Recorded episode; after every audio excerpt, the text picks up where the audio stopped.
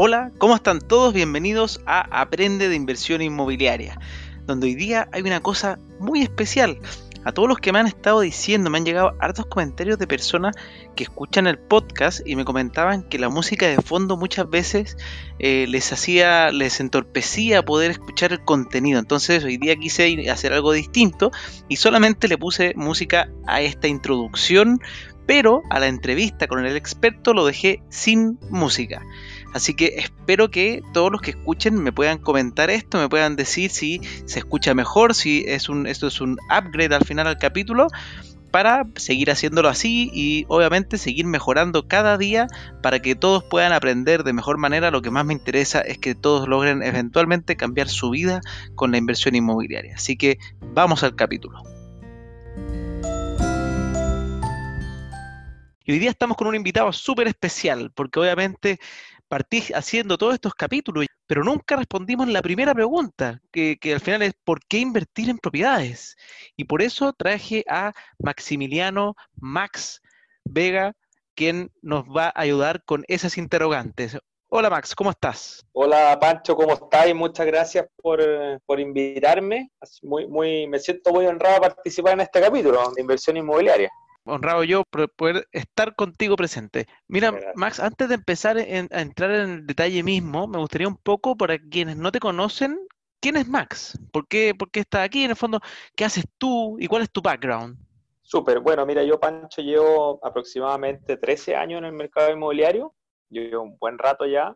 Bueno, primero de, formación, eh, soy administrador de empresas, tengo un magíster en marketing en la Universidad de Chile, tengo también un postítulo en la Universidad de Maryland en Administración de Marketing y, y otras cosas más por ahí también en, la Cato y otras universidades también que han sido bien determinantes para ayudarme a, construir todo este background inmobiliario, pero sin duda que, que, toda la experiencia viene principalmente porque me ha tocado trabajar en inmobiliarias bien grandes. He estado en, en Pascorp, he estado en Aconcagua, he estado en Socoesa, en Stitchkin y ahora me toca estar en Arma, así que tengo un un, background ahí bien, bien importante, con buenos líderes, bien conocidos en la industria, así que la verdad es que todo eso se conjuga para hoy día, gracias a Dios, tener una, una bien buena gestión exitosa en venta y poder ayudarle a los clientes a cumplir sus sueños. Buenísimo, súper interesante, oye. Y entremos de frente, pues mira, ¿por qué crees tú, que al final eso es lo, lo que la gente quiere saber, ¿por qué es un buen instrumento la inversión inmobiliaria? ¿Qué es lo que es esto lindo o, feo? ¿Cuál es lo bueno o lo malo que tiene la inversión inmobiliaria? ¿Por qué crees que es tan relevante que la gente la conozca? Mira, la verdad, Francisco, yo creo que la, inversión inmobiliaria ha sido, es y, va a seguir siendo el más seguro refugio de inversión y de creación de patrimonio en las personas. Yo siempre digo que la inversión es la ciencia de hacer plata con plata, ¿ya? Y es muy divertido porque yo siempre converso con mucha gente cuando en los asados o comidas típicos y la gente dice, oye, mi abuelo que fue que fue leso, nunca compró tierra que cuando era tan barata, yo siempre digo, oye, si, eh, tu abuelo eres tú hoy día. ¿ah? Tu abuelo probablemente encontrará la tierra cara en ese momento y hoy día tú tienes la posibilidad de ser tu abuelo. Entonces, y ahí siempre se hace el link, Pancho, bien entretenido, porque yo creo que muchos nos acordamos, tú también seguro, de, la renta inmobiliaria cuando éramos niños, muy, muy caricaturizada con el señor Barriga. ¿Ah? este, este señor imponente y ricachón que venía sagradamente a cobrar la renta a su inquilino, a, mí al menos eso no se me salió nunca más de la cabeza esa imagen.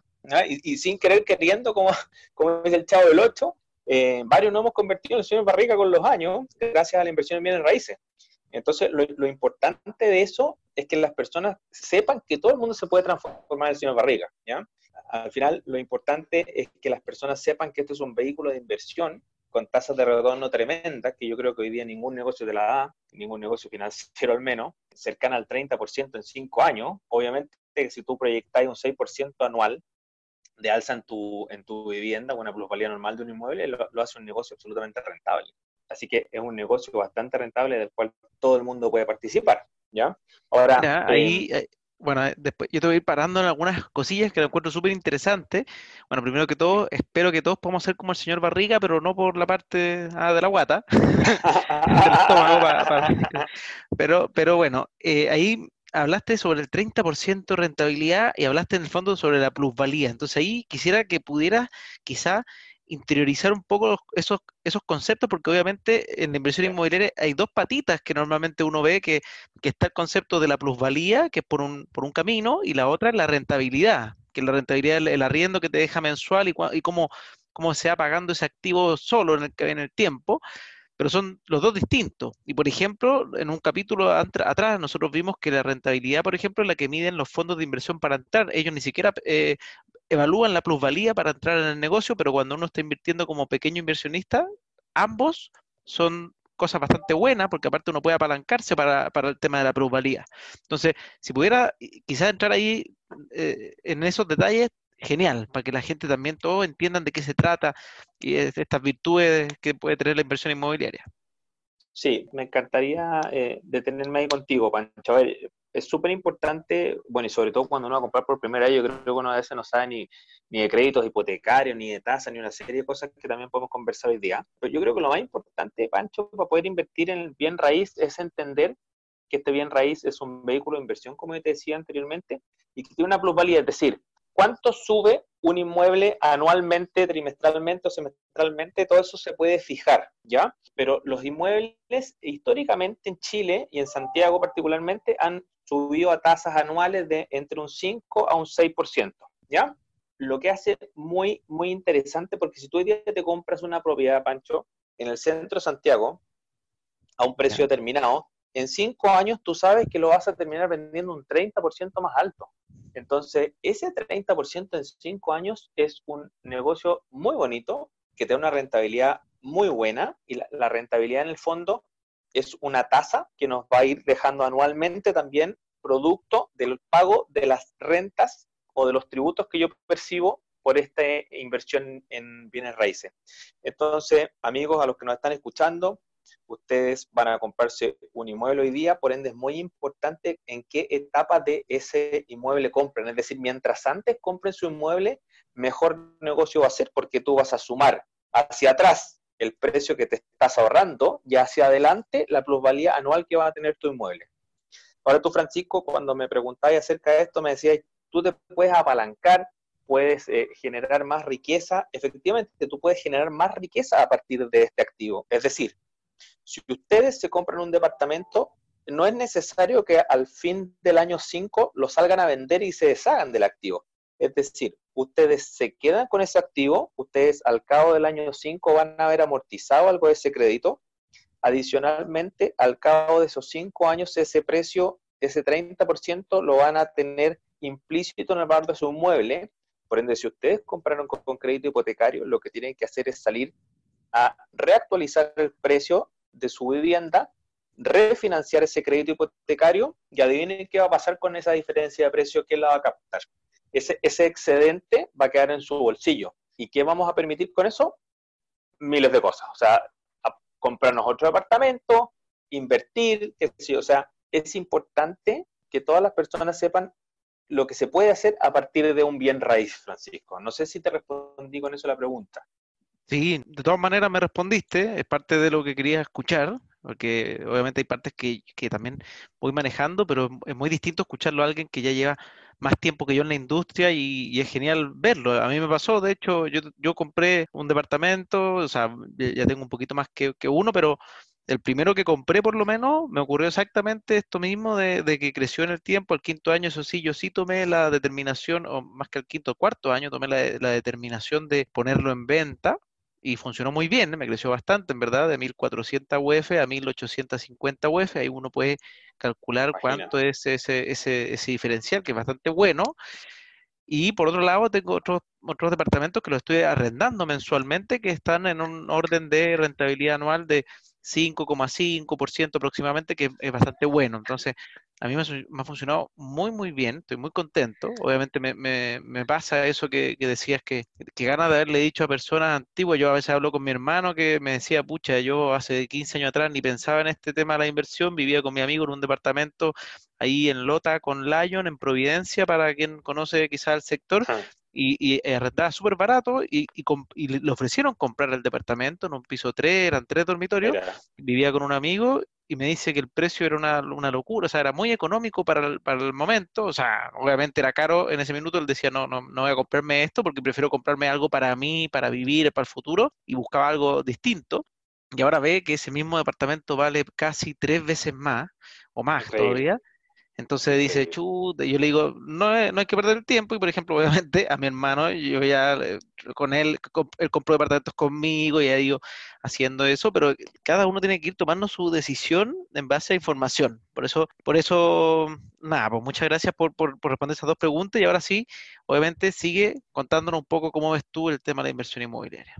Sí, hay cosas importantes que me gustaría contarle a los que nos escuchan eh, acerca de los beneficios de la renta inmobiliaria, pero antes de eso me gustaría detenerme un poco en, em, en, decirle a la gente que, la gente rica compra activos, ¿ya? Y, hay mucha gente que no es rica y que compra pasivos pensando que son activos, ¿ya? Eh, eh, principalmente me estoy deteniendo con el tema de los autos. Mucha gente a veces se compra el auto de su vida, pero el auto de su vida no es nada más que un pasivo, por eso siempre yo invito a la gente a que invierta en bienes raíces porque eso es un activo que, como bien decíamos, es una fuente de riqueza para el futuro, ¿ya? Entonces, voy a seguir en adelante con el tema del beneficio de la renta inmobiliaria para que toda la gente sepa que es una fuente de generar riqueza. La renta que proviene de tu arriendo se te va a sumar a tu renta como trabajador, es decir, tú generas una liquidación de sueldo todos los meses, tú le prestas un servicio a una empresa y este bien raíz también te va a prestar un servicio a ti. Es decir, va a estar generándote un ingreso todos los meses, haciendo que tú seas una persona con mejores y mayores ingresos, con patrimonio, por ende, con activos que les van a generar garantía al banco. ¿Ya? Entonces tú al generarle garantía al banco vas a ir generando mayor capacidad crediticia con el paso de los años y vas a poder ir adquiriendo más bienes raíces. Eso yo creo también, eh, Francisco, es importante. ¿Ya? Otra cosa que hay que tener muy en cuenta al momento de comprarse una propiedad es lo que dicen los americanos, que ellos lo que hablan es de location, location, location. O sea, en el fondo es ubicación, ubicación, ubicación. Y, aquí me gustaría compartir una, una, historia que tiene el, el, dueño de McDonald's, que, que Ray Kroc, que no sé si vieron esa película que es buenísima. Búsquela en Netflix, y la historia de, a los que nos gustan los bienes raíces, se la recomiendo. Búsquela en Netflix. Y una vez invitaron a Ray Kroc a hacer una, una charla en una universidad de Austin, en Estados Unidos. Y después de dar su charla, lo invitaron a tomarse una cerveza a los alumnos. Y, y Ray Kroc les preguntó en la mesa y les dijo: Oye, muchachos, ¿ustedes saben a yo qué me dedico? Y nadie le respondió la primera vez. Preguntó de nuevo y la gente le dijo: Sí, ¿cómo no vamos a ver? Tú te dedicas a vender hamburguesas. Y lo que Ray Kroc dijo es: No, yo no me dedico a vender hamburguesas. Yo soy un desarrollador inmobiliario finalmente lo que él decía, yo, yo cuando salgo a vender franquicias no vendo hamburguesas, yo salgo a vender la locación. Entonces, eso hace a, a, McDonald's el mayor tenedor de bienes raíces en Estados Unidos y dueño de esquinas icónicas en Estados Unidos. Y eso es lo que hizo crecer su imperio. Entonces, mucha gente a veces dice, yo no puedo ser como el dueño de McDonald's. Y la verdad es que nosotros, responsablemente, como sabemos que trabajamos, nosotros le podemos decir a la gente, mire, asesórate bien, compra bien, y tú la verdad es que puedes hacer un imperio inmobiliario a raíz de las compras que tú puedes ir haciendo planificadas en el tiempo. ¿Ya? No sé si, si te quieres detener ahí un poco, Pancho, o... No, es que me, encuentro que han sido súper entretenido historia y como que estoy fascinado escuchando al final eh, esa historia de Ray Kroc, en verdad yo vi la película y, y, quedé loco también. Obviamente no, no, es lo mismo que quizás que leerse de las historias completas y ver el trasfondo, pero entiendo obviamente el contexto de cómo cambió el rumbo de un negocio que él pensaba que era vender un producto en ese sentido. Por ejemplo, eh, eh, obviamente este es un caso puntual, pero cuando convirtió el, el modelo de negocio en un negocio inmobiliario, logró algo que fue extraordinario. Y en el caso de las propiedades, obviamente, ahí eh, al final la enseñanza que uno va escuchando de eso, por ejemplo, este de location, location, se aplica muy bien. Si al final, si una propiedad está bien ubicada, para una persona va a tener rentas continuas, probablemente perpetuas, es muy difícil, a menos que, haya elegido quizá una, una mal, un mal proyecto o que tenga algún otro, algo, algo que, porque la ubicación es una de las claves, pero hay otras más, que son como por ejemplo el tipo de inmobiliaria, el tipo de calidad, pero si uno cumple con esas cosas, uno generalmente se va haciendo un patrimonio y si bien tiene la opción de venderlo, como decía antes, también tiene la opción de quedárselo y, dejarse una renta que además complemente su jubilación, sea una renta super, eh, extra para su sueldo, lo que te puede proyectar mayor capacidad de crédito. Obviamente en el corto plazo probablemente no, porque vas a tener la propiedad a través de una deuda, entonces vas a tener en el fondo una, una contraposición entre la deuda y el ingreso adicional, pero eventualmente cuando se vayan pagando, uno va a adquirir cada vez mayor, mayor, cuando uno vaya pagando más, más en el fondo hipotecario y va quedando el patrimonio para uno, va a ir teniendo cada vez mayor capacidad de crédito probablemente y obviamente mayor patrimonio para poder apalancarse para nuevas propiedades. Entonces, eso es súper interesante de, de evaluar y tenerlo en mente. Efectivamente, y, lo que tú dices, tú, tocas un, concepto bien interesante ahí que es la renta perpetua. O sea, al final ustedes pueden ver qué pasa en crisis, pandemia, la crisis de la crisis como la que estamos metidos ahora, pero, pero la verdad es que en los inmuebles siempre están ahí, el ladrillo es un refugio muy seguro y probablemente de esa renta que ustedes pueden usufructuar la van a poder usufructuar sus hijos y sus nietos. Porque Chile eh, hay muchas generaciones, o al menos... Eh, yo creo que a nosotros también nos tocó oír, Pancho, de muchas generaciones que las criaron bajo el sueño de la casa propia, digamos. O sea, en Chile, yo, yo, el otro día justamente estaba hablando con un, con un cliente y me decía, mira, sabéis que en verdad yo estoy parado hoy día en la inversión de mi vida y que en mi casa y que la construí con mi señora con, con, con, el esfuerzo de toda una vida, pero no tengo más propiedad. Entonces, al final lo que siempre hay que decirle a los clientes es que eh, hay que tener cuidado con la trampa de la casa propia, ¿ya? Eh, la casa, el sueño de la casa propia muchas veces puede ser una trampa porque este cliente mío estaba muy asustado porque si perdía el trabajo, entonces tenía un trabajo muy bien remunerado, su casa era muy cara, pagaba, paga un dividendo altísimo y me dice, yo me quedo sin pega frío. Entonces, esa es la trampa de la casa propia, es decir, si tú te compras una casa propia y tú pones todo, tu, todo, en esa canasta y tú pierdes la fuente de ingreso, te vas a ver en un problema bien serio. Ahora, si tú por el otro lado arriendas y inviertes en propiedades más pequeñas y tienes tus huevitos en distintas canastas, el riesgo va a tender a, minorizarse. Entonces, yo les diría que, que, el negocio de la casa propia, yo diría que es un sueño que hay que cumplir después de haber cumplido un patrimonio básico en inversión inmobiliaria. Porque el concepto de casa propia solo genera egresos en tu caja familiar. ¿Ya? Y, finalmente son los ingresos emocionales que como bien sabemos los negocios, los ingresos emocionales no se son llevables en el balance de una compañía o en el balance de una casa. Por ende, mi, sugerencia es, siempre compra una casa propia y si la tienes hoy día, arriéndala y tú cámbiate a la misma casa al lado probablemente, ¿ya? Pero esta vez que las mantenciones te las paga el dueño, igual que las contribuciones, eh, y tú acrecientes tu patrimonio a través de la renta y de la propiedad que vas a salir a rentar y no, no te detengas ahí comprando, sigue comprando. Yo creo que eso es una recomendación buena acerca de lo que yo decía antes, cuando tú eres tu abuelo, tú puedes siempre comprar y siempre compra más, digamos, no te detengas en comprar, eh, en comprar propiedades. Las propiedades son, es, es, una inversión que siempre va a estar ahí, a la cual siempre vas a poder echar mano si tienes algún apuro, y la probabilidad que te la vayan a comprar es cada día más alta. Eh, Súper buen consejo y a todo esto, el capítulo 10 del podcast muy divertido porque hablamos también de eso del sueño de la casa propia. Entonces, eh, eh, justamente y está marcado en un contexto de, siete errores clave o, clásicos que cometen inversionistas muchas veces y uno de ellos es este mismo, el, sueño de la casa propia, que yo también lo he visto en muchos amigos que, que muchas veces me dicen, no, todavía no voy a invertir porque me quiero comprar mi propio departamento eh, se, se invierte un montón de tiempo, porque obviamente la casa propia uno quiere elegirla, porque al final entra el factor el gusto, que el gusto no tiene mucho escrito, entonces se demoran, se demoran, tienen que ahorrar, normalmente quieren vivir en un barrio que probablemente sale más caro la plata y el dividendo que el arriendo que podrían tener ahí, y al ser el primer departamento que se lo compran de jóvenes, a menos que tuvieran una palanca que sea familiar, que le presten un montón de plata para empezar, normalmente lo hacen con sus propios ahorros, entonces terminan comprándose algo, por lo general, de dos dormitorios, pensando que esta es la casa propia, el sueño, y luego al primer hijo, esto ya les queda chico. Entonces, después dicen, ya, ahora lo voy a poner a arrendar. ¿Y qué ocurre? Que normalmente ese arriendo no cubre el dividendo de esa misma propiedad porque se trata de, que, de un sector que ellos eligieron de manera muy consolidada.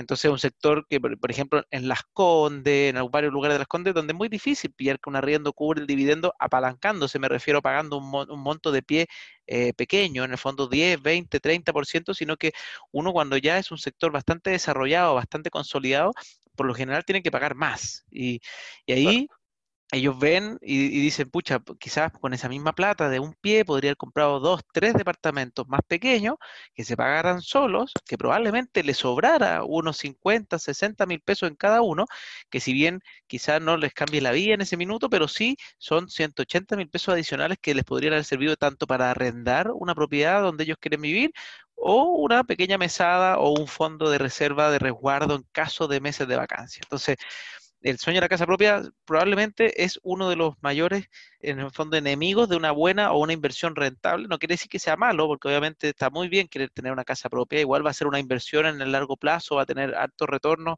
desde el punto de vista de la plusvalía probablemente, pero eh, se puede convertir en un enemigo si uno se quiere convertir en inversionista inmobiliario, por lo menos. Sin duda, Pancho, yo creo que, una cosa importante es, es como tú ves tu capacidad crediticia asfixiada en el fondo.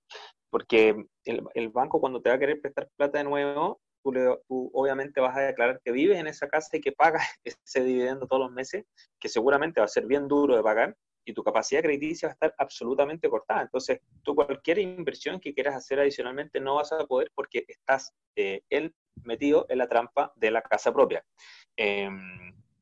Em, hay cosas que a mí me interesan mucho eh, seguir y hay un capítulo tuyo, Pancho, atrás que escuché que me gustó mucho en la entrevista que hiciste a José Miguel Simián de, del S de la Universidad de los Andes y, y, que hablaron acerca justamente del mercado de arriendo.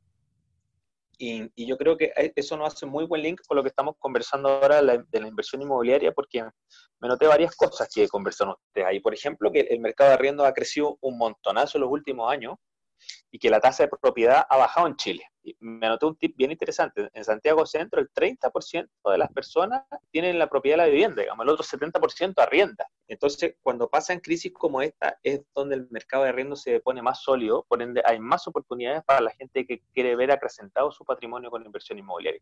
Entonces, hoy día eh, me gustaría aconsejarle a muchas personas que están dudosas de comprar por el momento que estamos viviendo en el país, yo les diría, fíjate que hoy día yo creo que hay que apostar al mercado inmobiliario, que es un mercado inmobiliario en Chile bastante, bastante seguro, bastante, bastante serio, eh, con actores eh, relevantes donde la gente puede acercarse a pedir asesoría financiera, asesoría inmobiliaria y, poder acrecentar su patrimonio planificado. Yo creo que muchos de los organismos como nosotros, Francisco, podemos asesorar a la gente en, no solamente en la compra de una vivienda, sino que a programarse en la compra de varias viviendas a lo largo de, los años. A, mí me gusta mucho una cosa que dices tú, digamos, que yo creo que eh, uno tiene que ser siempre, tiene que vender siempre con seguridad a los clientes y con la tranquilidad de que uno les asegura comprar sin trampas como uno se puede encontrar en el mercado, ¿ya? Yo creo que hay trampas que uno no puede caer, si bien la, la, la, ubicación es importante, yo creo que también hay productos que también son muy importantes de tomar. Es decir, eh, nosotros tenemos que enseñar a los clientes que la durabilidad del producto para renta también tiene que ser súper importante, cosa que, que el, cada vez que tú tengas un cambio arrendatario y puedan arreglar ese inmueble sea eh, tu menor desembolso posible, cosa que no sacrifiques caja. ¿sí? Yo creo que hay varios tips ahí, eh, Francisco, que podemos ir viendo con el tiempo. para poder eso, te iba a decir, yo, te iba a decir, quizás vamos a, vamos a quedar con pendiente algún otro capítulo, porque ya, para no extendernos más, más tiempo en esta entrevista, Hoy ha sido súper, súper entretenido, muy, muchos temas, muchos tips bien ahí a la, vena para un pequeño inversionista que está pensando en, cómo partir. Así que, Max, muchas gracias de aceptar esta, esta invitación.